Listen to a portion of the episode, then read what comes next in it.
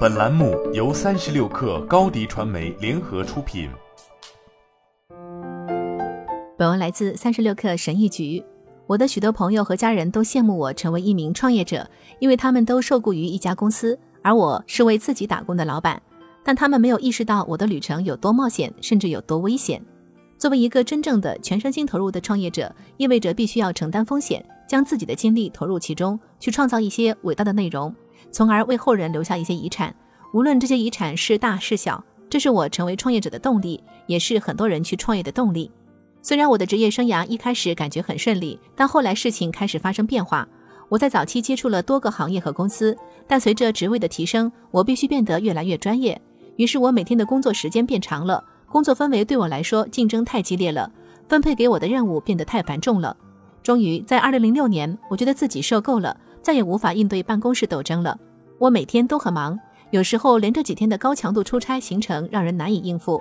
我发现很多行业内的顾问在职业生涯的这个阶段都有这种感觉，他们会考虑换工作，通常决定去要求不那么高的地方。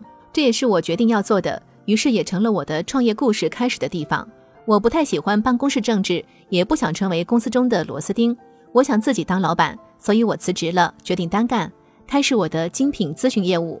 我有一个愿景，要建立一个新的体系，在工作内外培养一种更好的生活方式。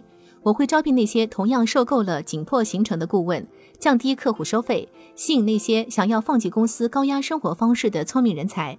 我想，既然我和以前的客户有固定的关系，那么创办一项新业务应该不会很难。我还年轻，没有结婚，那时我没什么可失去的。在创业这件事情上，我觉得要么现在做，要么永远不做。所以我迈出了第一步，辞掉了工作，发誓再也不为别人工作了。这就是过山车之旅的开始。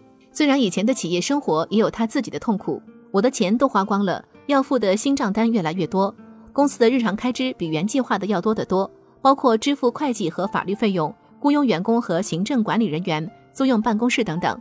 当我聘请新的顾问时，成本不断增加。有时我回家后会想，我到底做了什么？幸运的是，我信用额度比较大，这意味着我可以通过刷信用卡来支付员工工资和公司的日常开支。当公司拿到新项目时，我便能够还清债务，并在财务上宽裕一段时间，直到项目枯竭。所以，当业务不好的时候，我有什么选择？一开始，我还可以选择回到自己原来的职业。然而，我离开的时间越长，就越难回去。随着时间的流逝，这个选择的窗口关闭得越来越紧。当我还在为自己的事业奋斗的时候，我曾经的同事和实习生已经成为了公司的资深员工了，而我还停留在这里。当生意清淡时，我觉得自己陷入了困境，因为我意识到自己没有太多其他的选择。我希望你在开始创业之前认真思考。我们人类倾向于过于乐观，存在自我偏见，尤其是当涉及到自己的梦想和抱负时。诺贝尔行为心理学奖得主、畅销书《思考快与慢》的作者丹尼尔·卡尼曼说。人们往往对自己做的还算不错的事情过于乐观，我们认为自己知道的比实际知道的更多。正因为如此，我们往往对自己的创业和投资过于自信，而这是危险的。这是件坏事吗？不完全是。没有这种乐观主义，就不会有发明和创新，就没有一个创业者敢冒险进入自己的舒适区之外的领域。那么，我们也就永远看不到千年来最伟大的思想家们所能提供的东西。这种创业精神和冒险精神塑造了今天的世界。但这种乐观必须伴随着强烈的现实主义意识。在你决定继续做下去之前，需要意识到这个职业的选择带来的起伏。好消息是，如果你能坚持下来，并从失败中吸取教训，那么成功的机会就会增加。最成功的企业家是那些失败了几次才成功的人。这个人会是你吗？只有时间才能告诉我们答案。好了，本期节目就是这样，下期节目我们不见不散。